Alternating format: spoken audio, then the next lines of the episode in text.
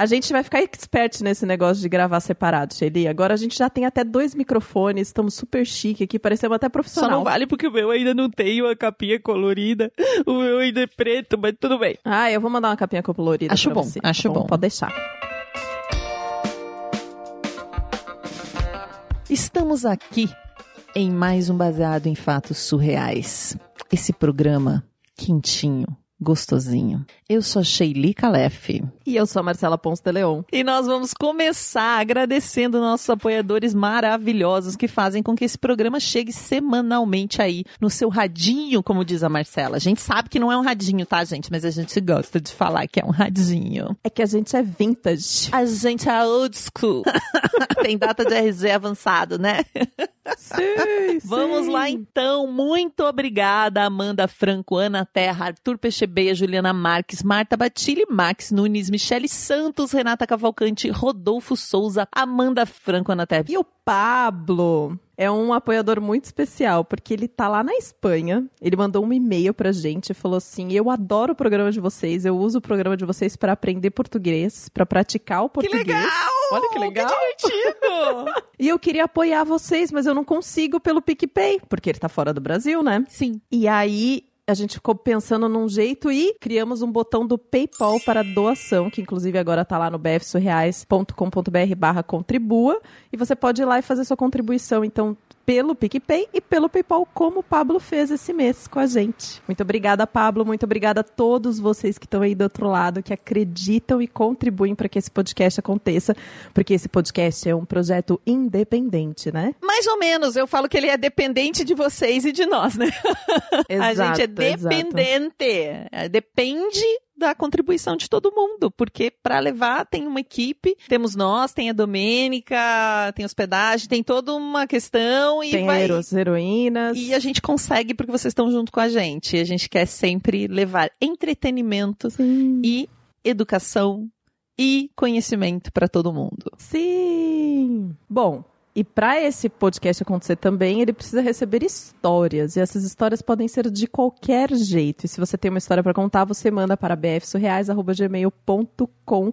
Essa história pode vir em áudio, em vídeo, com desenhos ou fotos, do jeito que a sua imaginação quiser. Compartilha com a gente para que a gente possa contar essa história aqui. Quem sabe a próxima história não é a sua, não é, Sheili? Exatamente, é só mandar para o bfsurreais.gmail.com. E fique sempre muito tranquila, porque nós vamos contá-la em primeira pessoa e anonimamente. Ninguém saberá que é a sua história, ninguém saberá. Então você pode nos dar muitos detalhes. Todo mundo vai achar que ou é a Sheili ou eu que viveu tudo isso, né? Exato. Fica tranquila também, porque a gente troca sempre os nomes principais, as cidades. Então, se no seu relato você esquecer, sabe? Tipo, você falar alguma coisa comprometedora, nós, como boas mulheres maravilhosas, e como eu, no meu caso, pelo menos, sou uma ótima fofoqueira, eu sei omitir os fatos que vão ser comprometedores. Fique tranquila. Então vamos pro caso da semana? Baseado em fatos surreais. Histórias de mulheres como nós. compartilhadas com empatia, Intimidade e leveza. onde o assunto é a vida. E o detalhe surreal. Eu tava solteira fazia uns dois anos, mais ou menos. Não quer dizer que eu tava sozinha. Eu tinha um casinho aqui, um casinho ali, mas não tava virando, sabe? Quando você busca um relacionamento. Eu sempre quis ter um relacionamento bacana, sério, digamos Como assim. dizem, solteira sempre, sozinha nunca. Exatamente, né? Mas é aquela coisa, tem que bater o feeling, né? O santo tem que bater, a, a química tem que bater, aquela coisa. Mas daí eu tava lá, meio na minha, e nada acontecia, e nada acontecia. Aí resolvi me inscrever nos aplicativos, né? Fui lá eu no tal do Tinder, no Happn, e fiquei vendo o cardápio do dia.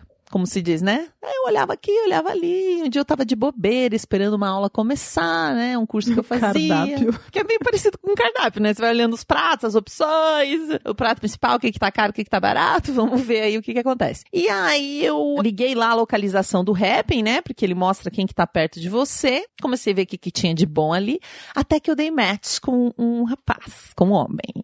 Aí nós começamos a conversar, nos conhecer, ficamos batendo papo. Como eu tava meio calejada já, meio de saco cheio, eu não fiquei dando muita bola pra ele. Fui, tipo, enrolando ele, papapá, papapá. Aí depois de um dia ele me convidou pra sair. Hum. E eu tava com uma preguiça, sabe aquela preguiça? Aí eu falei, ai, não.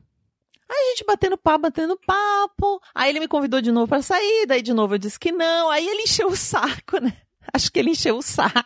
Aí ele disse, Você tava olha, enrolando o rapaz? eu tava meio com preguiça, porque nunca dá muito certo, mas ele era legal também. Daí eu Hum. fiquei conversando, assim, não é que Uhum. intencionalmente enrolando, mas também é aquela coisa, né? Acho que quando vem assim, meio virtualmente, não sei explicar, não é a mesma coisa que você conhecer a pessoa. Uhum. Enfim, tava nessas. Aí ele falou bem claramente, assim, olha. Se você não quer sair comigo, tudo bem, eu entendo, não tem problema, mas fala logo, porque daí eu não fico insistindo, né? Não fico te incomodando.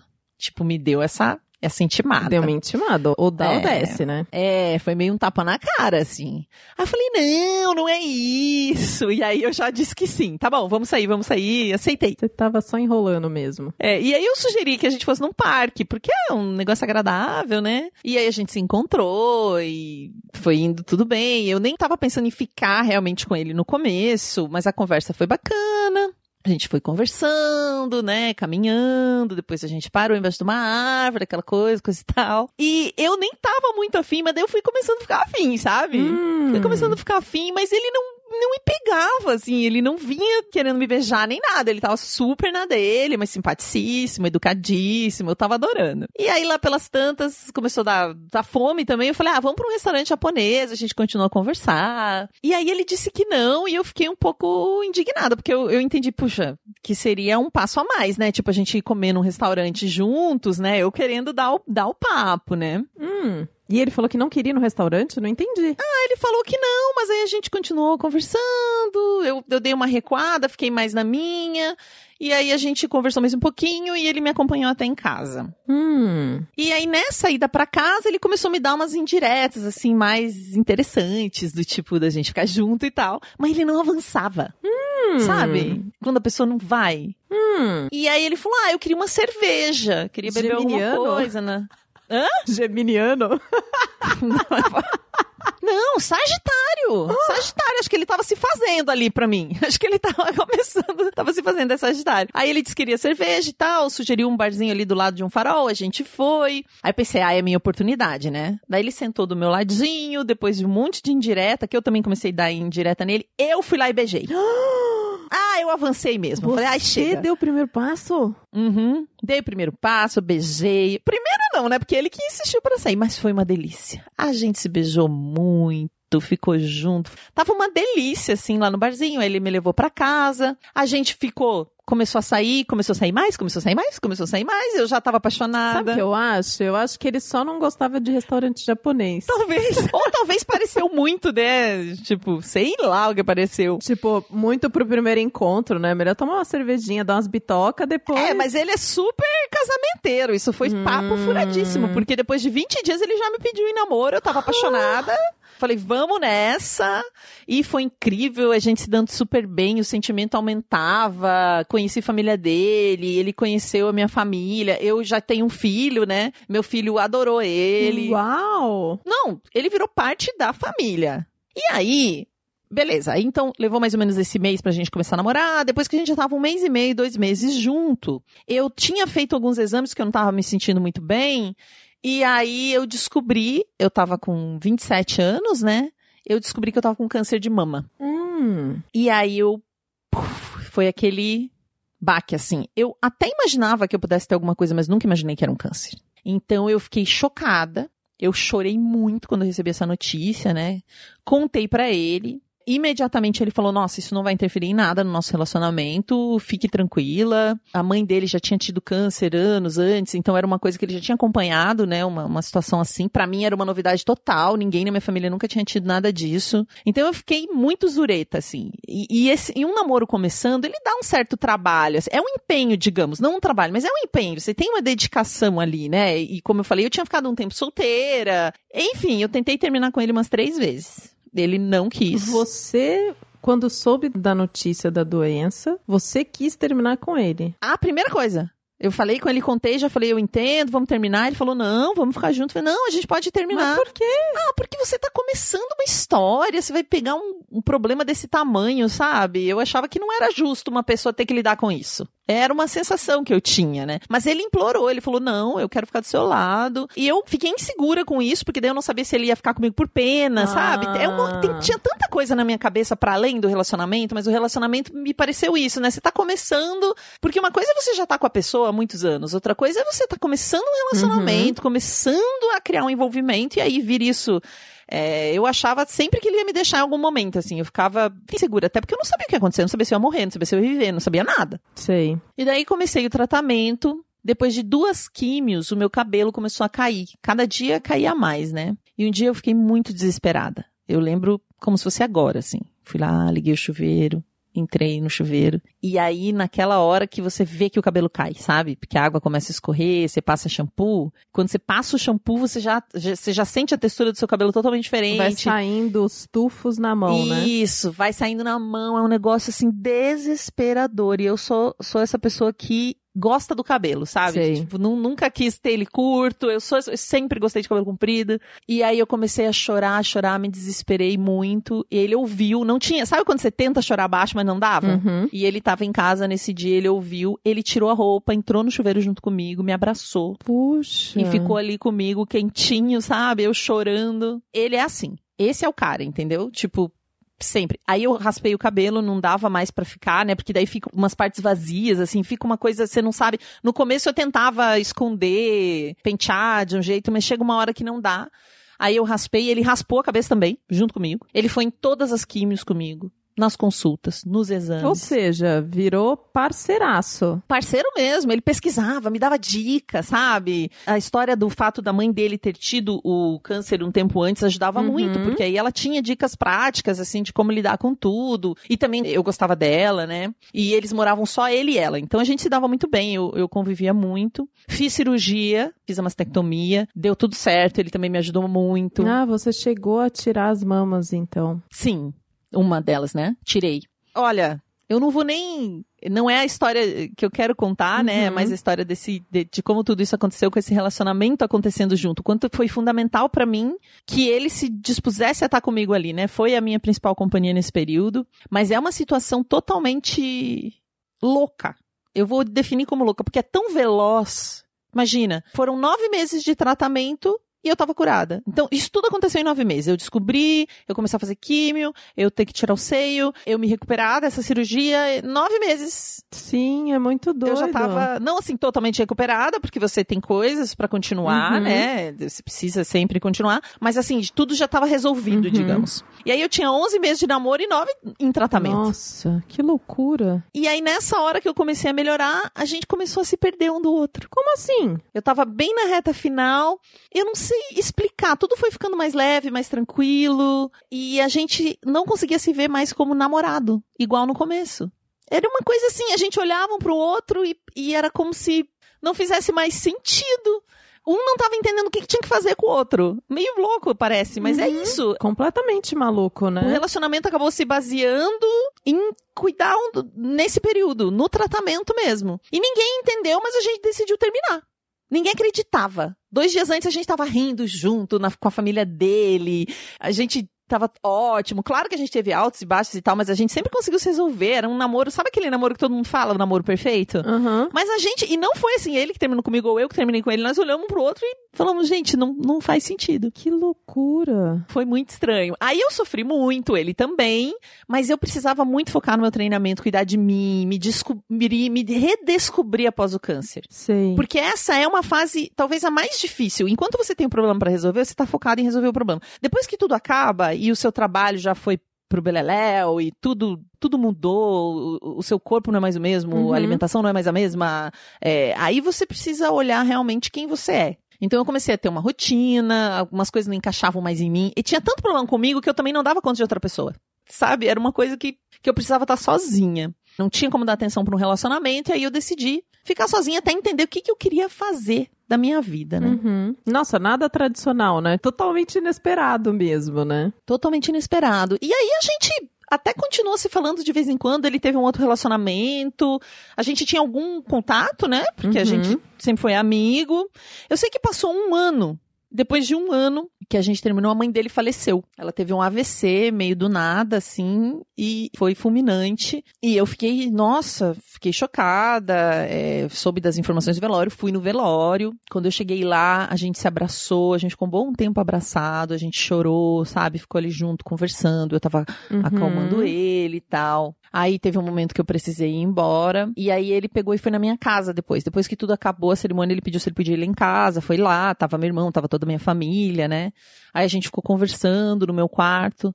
Ele chorou. Chorou um pouquinho, conversava, chorava um pouquinho, conversava. Aquela situação, né, horrível que é perder alguém que você ama muito. E aí foi passando o tempo, passando o tempo. Aí eu senti que ele não tava querendo ir embora, sabe? Acho que não queria ficar sozinho, Uhum. porque ele morava só ele e a mãe e tal.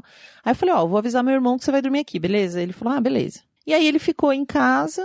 Aí a gente tava lá conversando.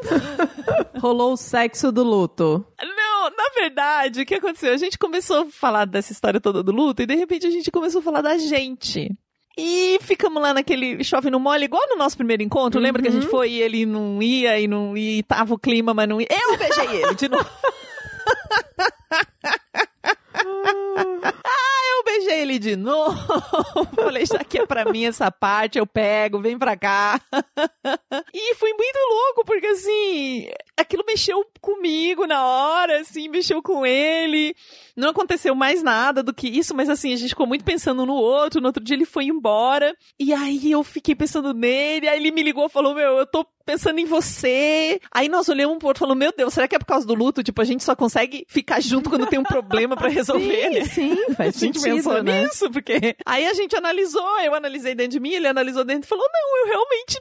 Nossa, no momento que a gente se abraçou lá no velório, parecia que a gente não tinha ficado separado um dia e que fazia todo sentido. Eu falei, ah, eu também. E a gente decidiu ficar junto. É, exatamente. um mês depois a gente já tinha um cachorrinho, que ele tava morando sozinho em casa. Aí ele tinha esse- essa companhia, né? Dei esse cachorrinho pra ele, ele já tava com o cachorrinho, mas era meio de nós dois. Dois meses depois decidimos morar junto. Hoje fazem 10 meses que a gente tá morando Uau! junto. Estamos mais unidos do que nunca. Que fofura! É muito louco, né? Esse um ano longe, ele foi meio que fundamental pra eu descobrir a minha má, a a ver o que eu ia fazer com a minha vida, mas também pra gente ver o que, que era importante. E, sei lá, a vida nos juntou nesses dois momentos super difíceis. Eu achei isso muito surreal. e agora a gente tá super bem, tá junto.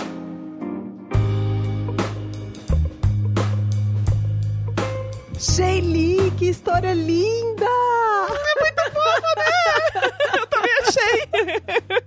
Que jeito diferente de começar um relacionamento, né? Que encontro inesperado, inusitado. E aí você acha que tudo vai dar errado e dá tudo certo de um jeito que não tem explicação. Não tem explicação. É, é pra eu morder minha língua, porque eu, eu sou a que pragueja contra esses aplicativos que pra mim nunca funcionou. Mas olha aí, no rap, gente, a coisa mais improvável, né? E, e é isso, como, como um relacionamento ele pode ser tão improvável. E quando a gente olha com lupa, acho que muitos são assim, né? Os relacionamentos, eles vêm de uns lugares e você fala assim... "Ah!" Eu tive uma amiga que eu lembrei quando você falou improvável, ela dizia, eu tenho a família certa, mas torta. Porque ela tem o filho do primeiro eh, casamento. No primeiro casamento ela teve um filho.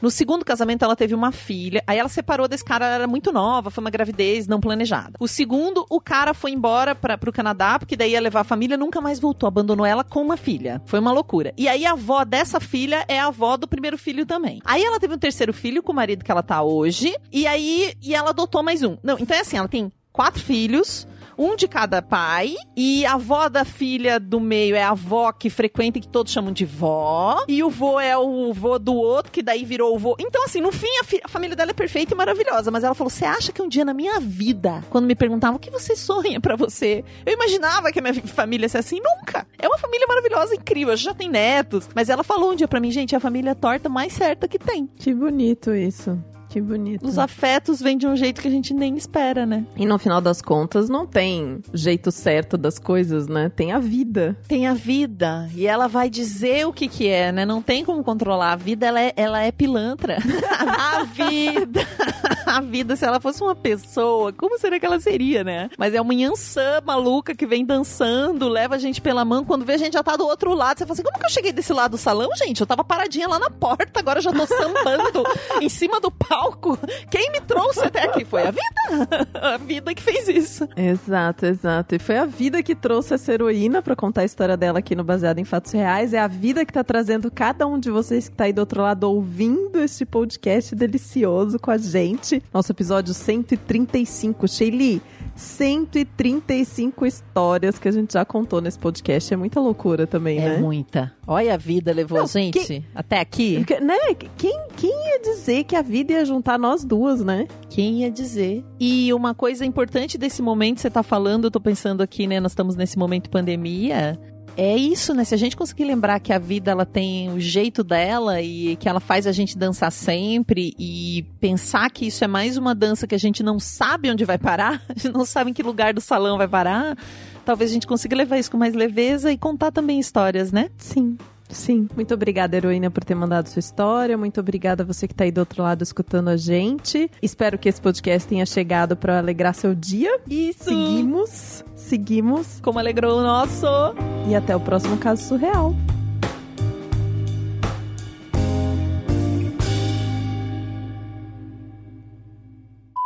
Esse podcast foi editado por Domênica Mendes.